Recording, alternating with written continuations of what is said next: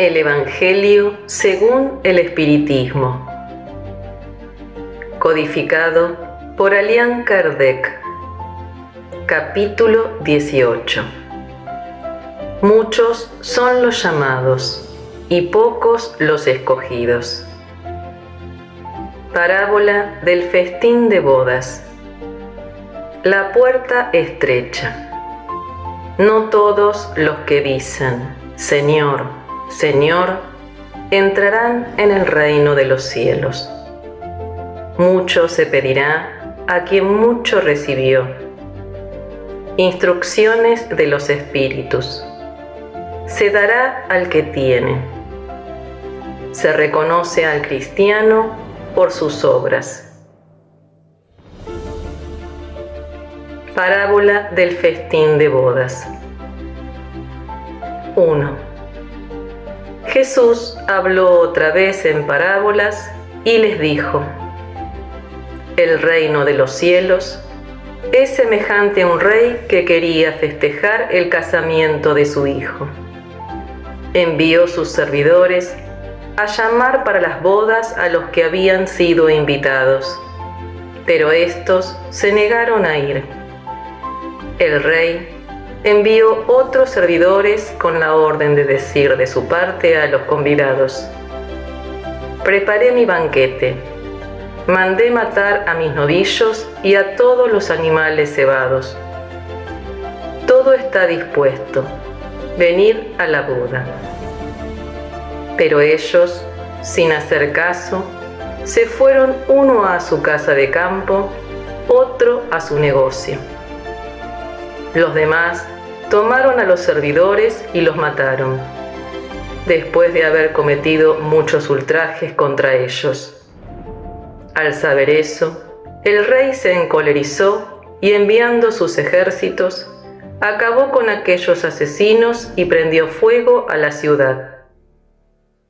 Entonces dijo a sus servidores, El festín de bodas está preparado, pero los que fueron invitados no eran dignos. Id pues a los cruces de los caminos y llamad a las bodas a todos los que encontréis. Los servidores salieron a las calles y reunieron a todos los que encontraron, buenos y malos, y la sala de bodas se llenó de comensales.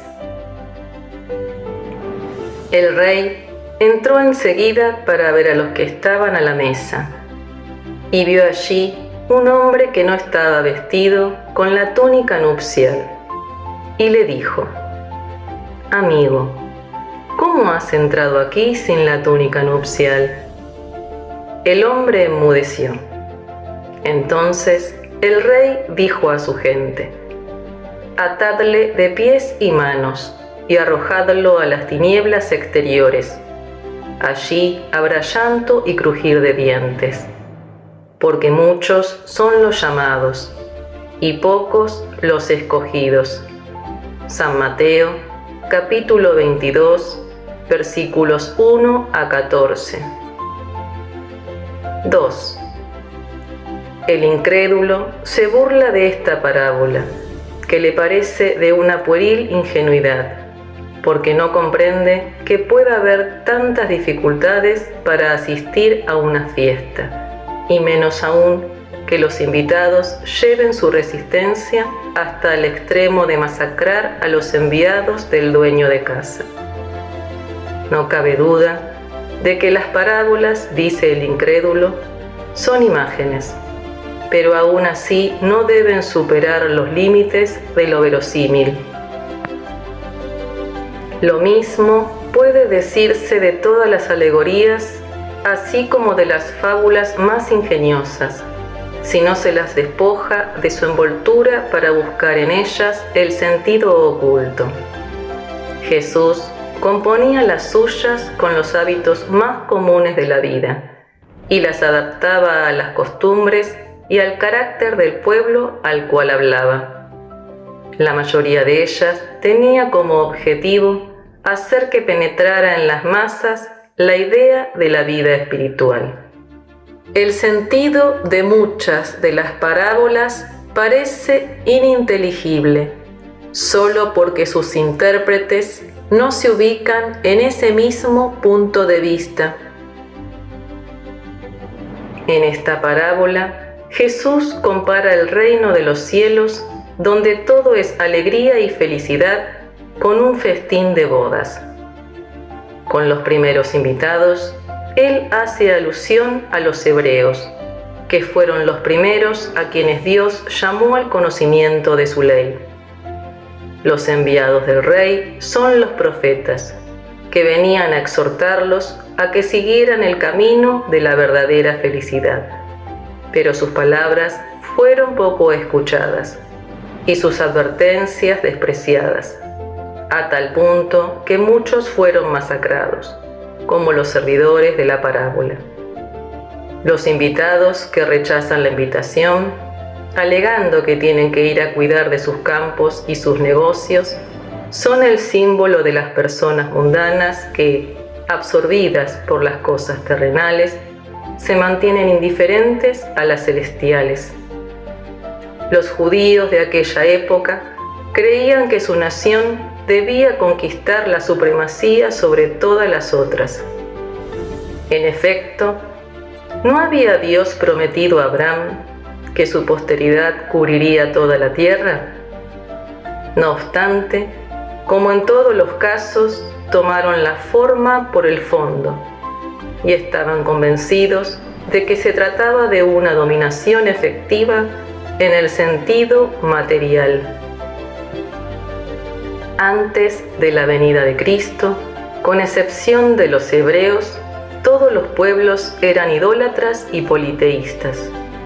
Si algunos hombres superiores al vulgo concibieron la idea de la unidad divina, esa idea se mantuvo en estado de sistema personal y en ningún lugar fue aceptada como verdad fundamental, salvo por algunos iniciados que ocultaban sus conocimientos bajo un velo misterioso e impenetrable para las masas. Los hebreos fueron los primeros que practicaron públicamente el monoteísmo. A ellos transmitió Dios su ley, primero por medio de Moisés y después por Jesús.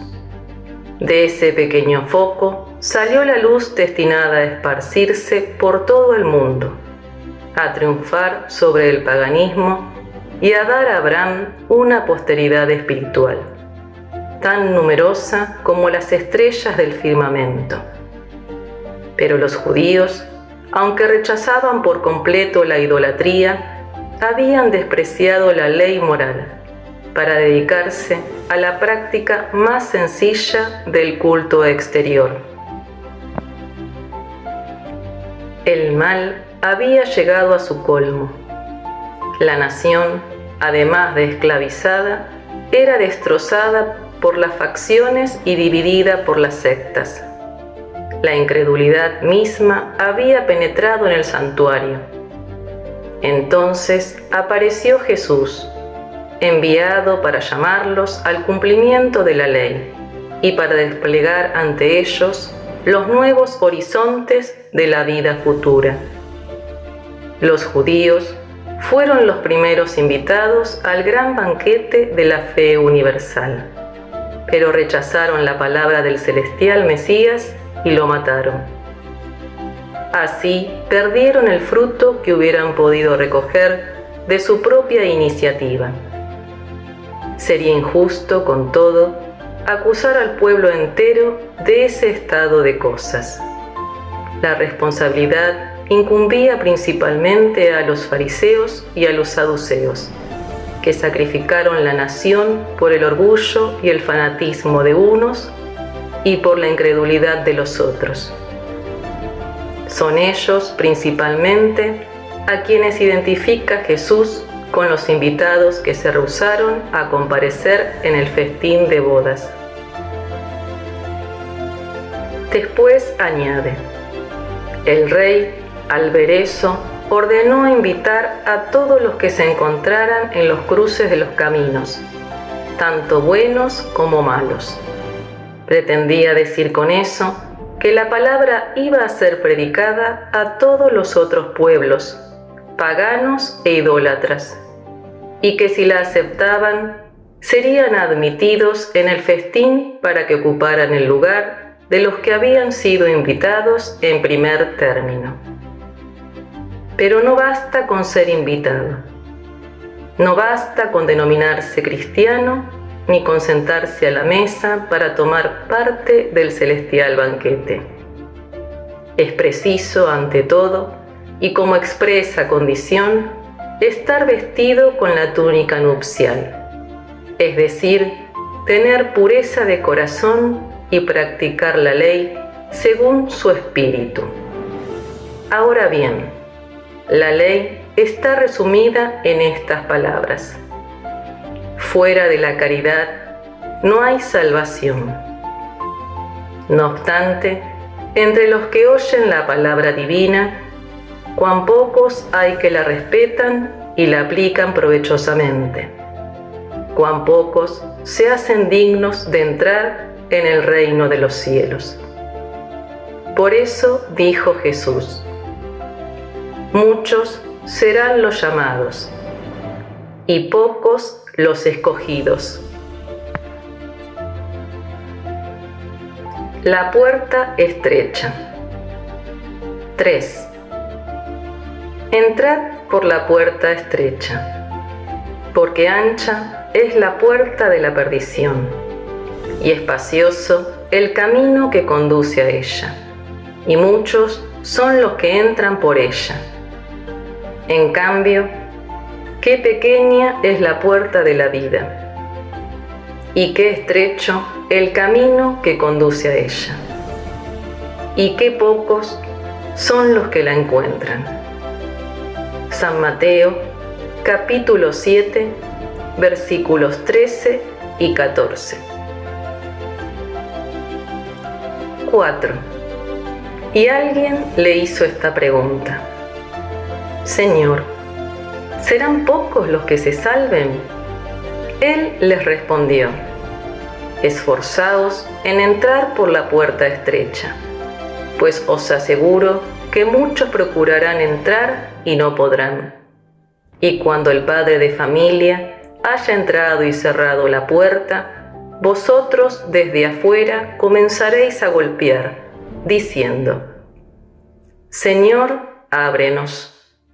Y Él os responderá, No sé de dónde sois. Entonces comenzaréis a decir, Comimos y bebimos en tu presencia, y en nuestras plazas públicas enseñaste. Y Él os responderá, no sé de dónde sois. Apartaos de mí todos vosotros que practicáis la iniquidad. Entonces habrá llanto y crujir de dientes cuando veáis a Abraham, a Isaac, a Jacob y a todos los profetas en el reino de Dios, mientras vosotros sois arrojados fuera. Y vendrán de oriente y de occidente de septentrión y del mediodía, para participar del festín en el reino de Dios. Entonces, los que fueron los últimos serán los primeros, y los que fueron primeros serán los últimos. San Lucas, capítulo 13, versículos 23 a 30. 5. La puerta de la perdición es ancha porque las malas pasiones son numerosas y la mayoría de los hombres frecuenta el camino del mal. La puerta de la salvación es estrecha porque el hombre que quiere penetrar por ella debe hacer grandes esfuerzos sobre sí mismo para vencer sus malas tendencias y pocos se resignan a ello esta enseñanza es el complemento de la máxima. Muchos son los llamados y pocos los escogidos. Tal es el estado actual de la humanidad terrena, pues dado que la tierra es un mundo de expiación, en ella predomina el mal.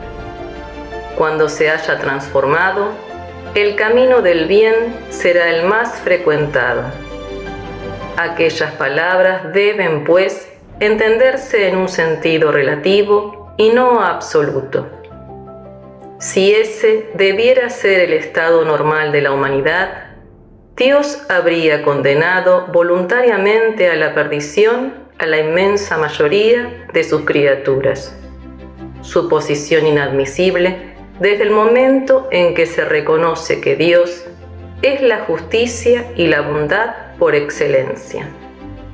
No obstante, ¿de qué delito se habría hecho culpable esta humanidad para merecer una suerte tan penosa en su presente y también en su porvenir si ella estuviese en su totalidad relegada a la tierra y si el alma no hubiera tenido otras existencias? ¿Por qué tantos inconvenientes sembrados en su camino? ¿Por qué esa puerta tan estrecha que solo a unos pocos es dado trasponer si la suerte del alma está fijada definitivamente después de la muerte? Así, con la unidad de la existencia, el hombre está siempre en contradicción consigo mismo y con la justicia de Dios. En cambio, con la anterioridad del alma y la pluralidad de los mundos, el horizonte se ensancha. Se hace la luz sobre los puntos más oscuros de la fe. El presente y el porvenir se eslabonan con el pasado y solo entonces se llega a comprender toda la profundidad toda la verdad y toda la sabiduría de las máximas de Cristo. No todos los que dicen, Señor, Señor, entrarán en el reino de los cielos. 6. No todos los que me dicen, Señor, Señor, entrarán en el reino de los cielos sino solo entrará el que hace la voluntad de mi Padre, que está en los cielos. Muchos me dirán ese día, Señor, Señor, ¿no profetizamos en tu nombre? ¿No expulsamos al demonio en tu nombre y en tu nombre no hicimos muchos milagros? Yo entonces les declararé, apartaos de mí, vosotros que obráis la iniquidad. San Mateo capítulo 7 versículos 21 a 23. 7. Así pues, todo el que oiga estas palabras mías y las ponga en práctica, será comparado a un hombre prudente que edificó su casa sobre la roca. Cayó la lluvia, los ríos desbordaron, Soplaron los vientos sobre la casa, pero ella no se derrumbó, porque estaba edificada sobre la roca. Mas todo el que oiga estas mis palabras y no las ponga en práctica, será como el hombre insensato que construyó su casa en la arena. Cayó la lluvia, los ríos desbordaron, soplaron los vientos sobre la casa y ella se derrumbó y fue grande su ruina. San Mateo, capítulo 7, versículos 24 a 27. San Lucas, capítulo 6, versículos 46 a 49. 8. El que viole uno de estos mandamientos menores y enseñe a los hombres a violarlos, será considerado como el último en el reino de los cielos. En cambio, el que los cumpla y los enseñe será grande en el reino de los cielos.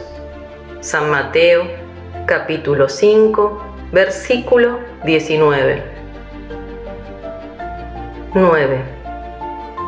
Todos los que reconocen la misión de Jesús dicen, Señor, Señor, pero, ¿de qué sirve que lo llamen maestro o señor si no siguen sus preceptos?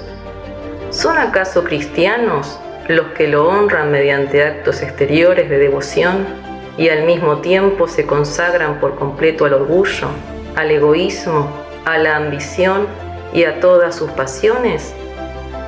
¿Son acaso discípulos del Señor los que pasan los días orando y sin embargo no son mejores ni más caritativos ni más indulgentes para con sus semejantes? No, porque al igual que los fariseos, tienen la plegaria en los labios, pero no en el corazón.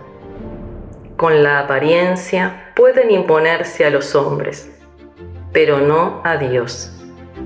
En vano le dirán a Jesús, Señor, nosotros hemos profetizado, es decir, enseñado en tu nombre. Hemos expulsado en tu nombre los demonios. Hemos comido y bebido contigo. Él les responderá, no sé quiénes sois. Apartaos de mí, vosotros que cometéis iniquidades, vosotros que desmentís con vuestros actos lo que decís con los labios que calumniáis a vuestro prójimo, que despojáis a las viudas y cometéis adulterio. Apartaos de mí, vosotros cuyos corazones destilan el odio y la hiel, vosotros que derramáis la sangre de vuestros hermanos en mi nombre, que hacéis correr las lágrimas en vez de enjugarlas. Para vosotros habrá llanto y crujir de dientes porque el reino de Dios es para los que son mansos, humildes y caritativos. No esperéis torcer la justicia del Señor con la multiplicidad de vuestras palabras y de vuestras genuflexiones. El único camino que está abierto a vosotros para encontrar gracia ante Él es el de la práctica sincera de la ley de amor y caridad. Las palabras de Jesús son eternas porque representan la verdad. No solo constituyen el salvoconducto de la vida celestial, sino también la garantía de la paz, de la tranquilidad y de la estabilidad en las cosas inherentes a la vida terrenal. Por esa razón, todas las instituciones humanas ya sean políticas, sociales o religiosas, que se apoyen en esas palabras, serán estables como la casa construida sobre la piedra. Los hombres habrán de conservarlas porque en ellas encontrarán su felicidad. Sin embargo, las instituciones que constituyan una violación de esas palabras serán como la casa edificada en la arena el viento de las revoluciones y el río del progreso las arrastrarán. Mucho se pedirá a quien mucho recibió. 10. Aquel servidor que supo de la voluntad de su Señor y que sin embargo no estuvo listo y no hizo lo que quería su Señor, será rudamente castigado pero el que no supo de su voluntad e hizo cosas dignas de castigo, recibirá una pena menor.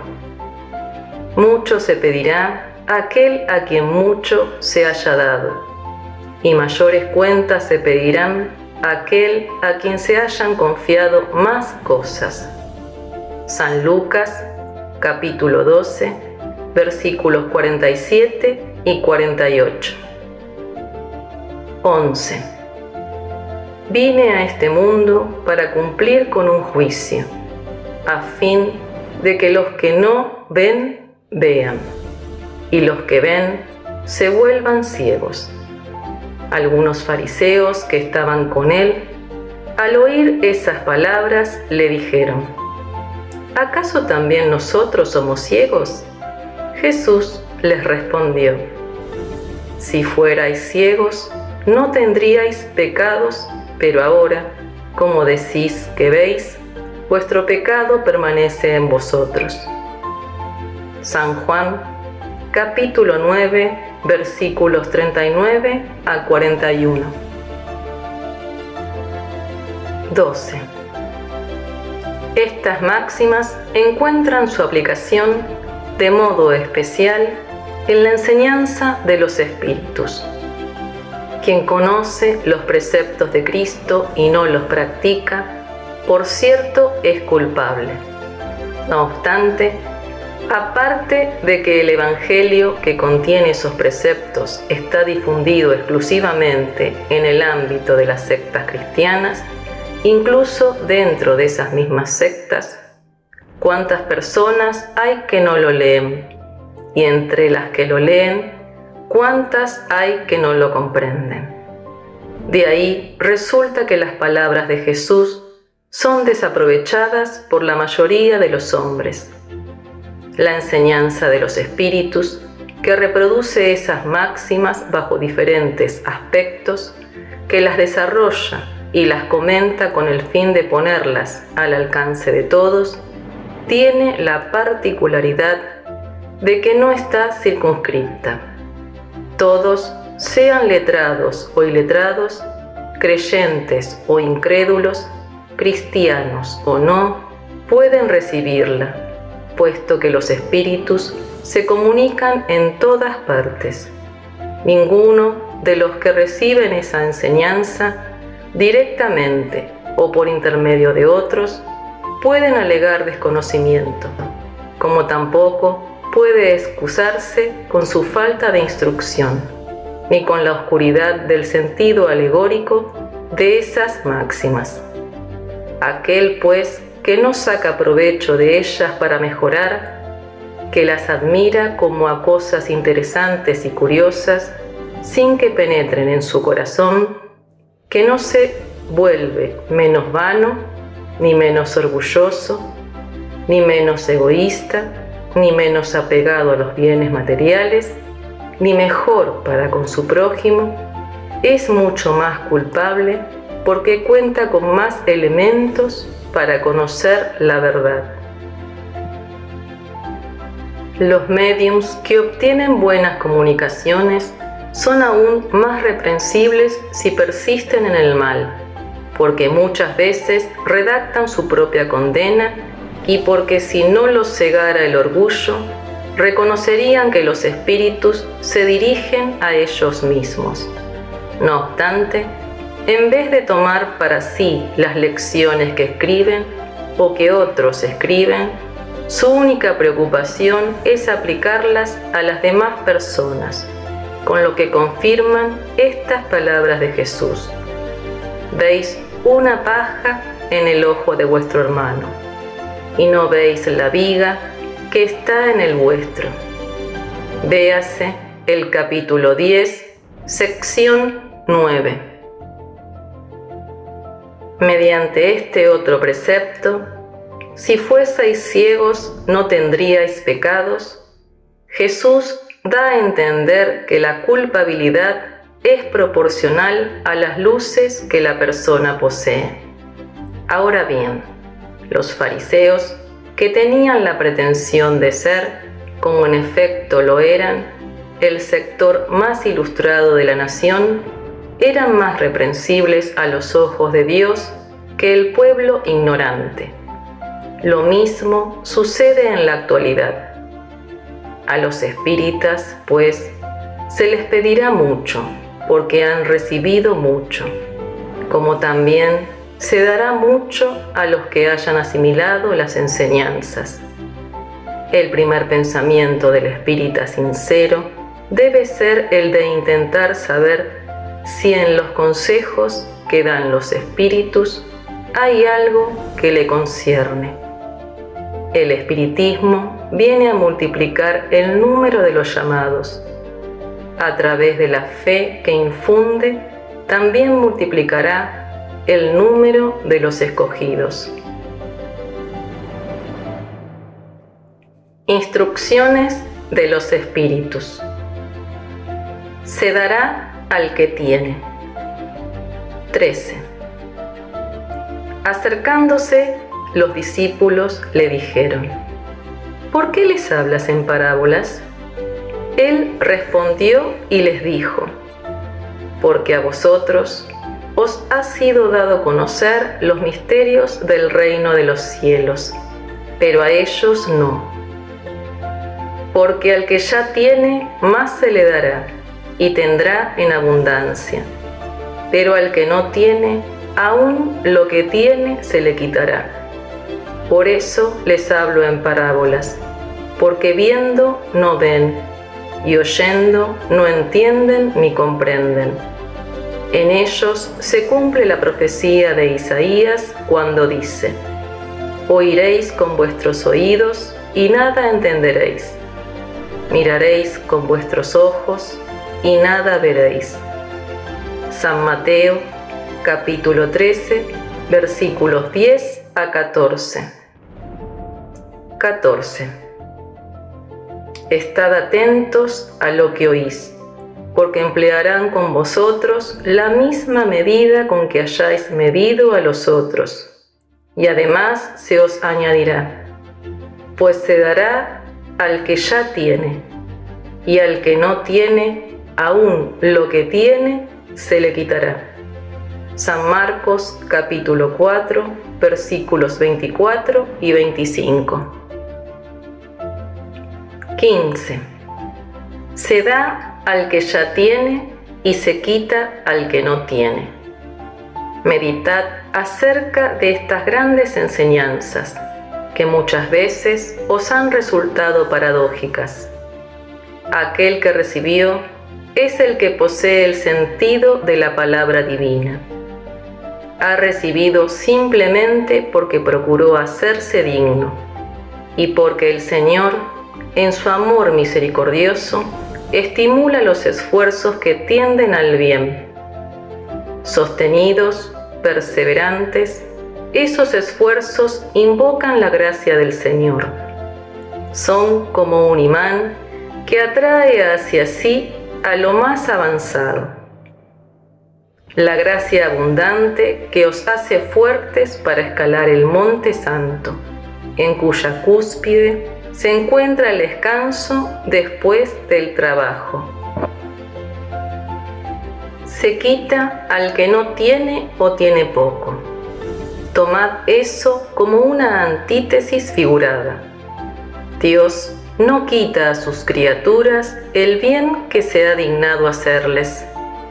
Hombres ciegos y sordos, abrid vuestras inteligencias y vuestros corazones Mirad con el espíritu, escuchad con el alma, y no interpretéis de una manera tan groseramente injusta las palabras de aquel que ha hecho resplandecer ante vosotros la justicia del Señor. No es Dios el que quita al que ha recibido poco, es el Espíritu mismo el que pródigo e indolente no sabe conservar lo que tiene ni acrecentar, haciéndolo fecundo, el óvulo que ha caído en su corazón. El hijo que no cultiva el campo que su padre ha ganado con el trabajo y que le ha dejado como herencia, ve cómo ese campo se cubre de malezas. ¿Acaso es su padre el que le quita las cosechas que él no ha querido preparar? Si por falta de cuidados ha dejado perder las semillas destinadas a producir en ese campo. ¿Se debe acusar a su padre porque no han producido nada? No, no. En vez de acusar al que había preparado todo para beneficiarlo, en vez de criticar lo que le dio, que se queje de sí mismo, pues es el verdadero autor de sus miserias.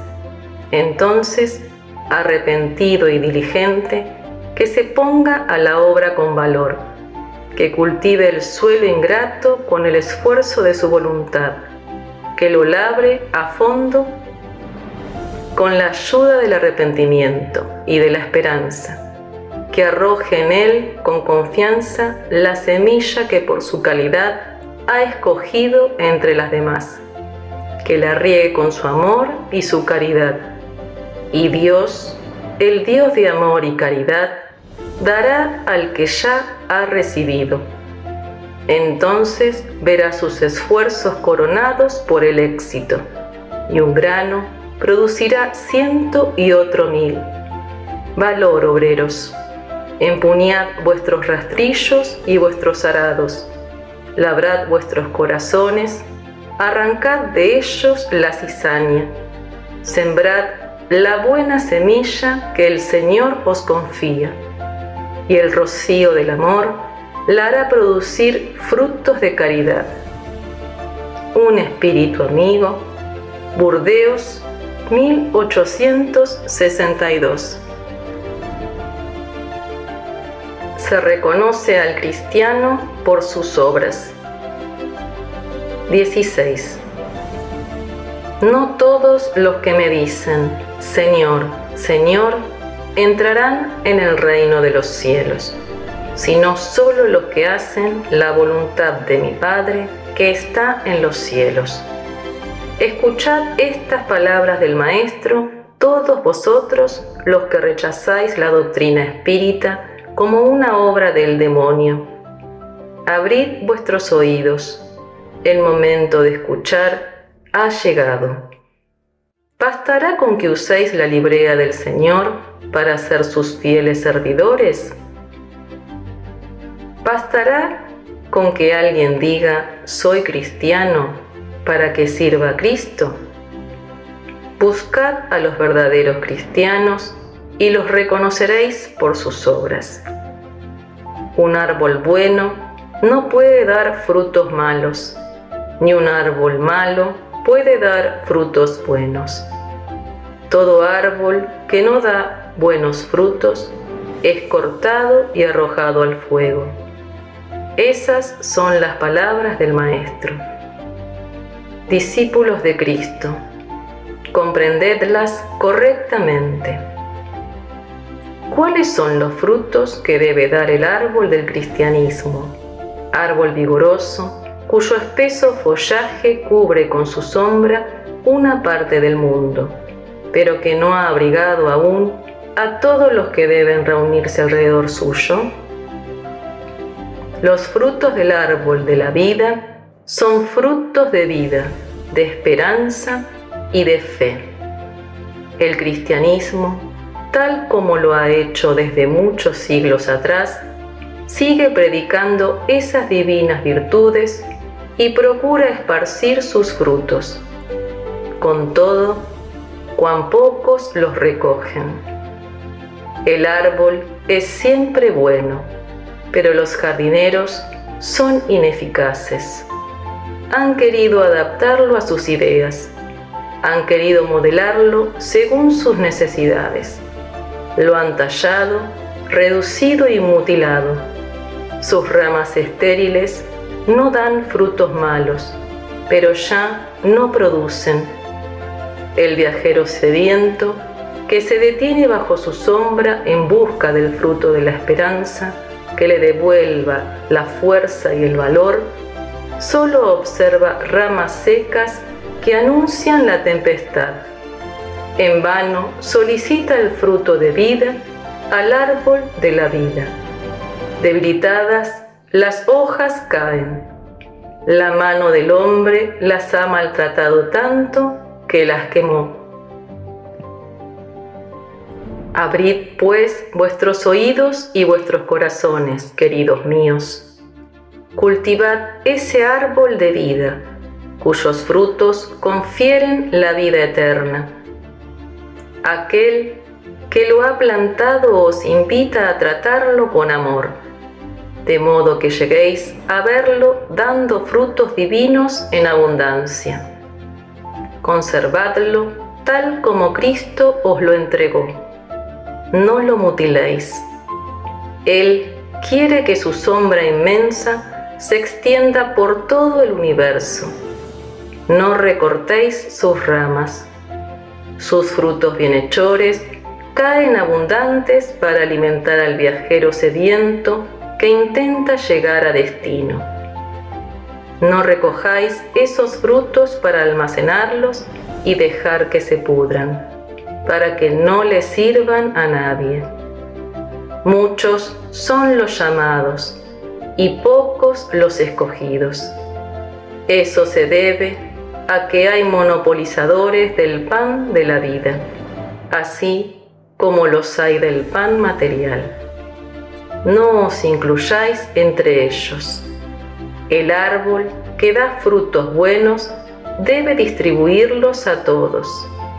Id pues en busca de los que están hambrientos. Ubicadlos bajo la copa del árbol y compartid con ellos el abrigo que os ofrece. No se cosechan uvas de los espinos. Así pues, amigos míos, alejaos de los que os llaman para mostraros los abrojos del camino. Seguid, en cambio, a los que os conducen a la sombra del árbol de la vida. El divino Salvador, el justo por excelencia, lo ha dicho, y sus palabras no pasarán. No todos los que me dicen, Señor, Señor, entrarán en el reino de los cielos, sino solamente aquellos que hacen la voluntad de mi Padre, que está en los cielos. Que el Señor dé bendiciones, os bendiga. Que el Dios de luz os ilumine. Que el árbol de la vida os brinde sus frutos con abundancia. Creed y orad. Simeón Burdeos 1863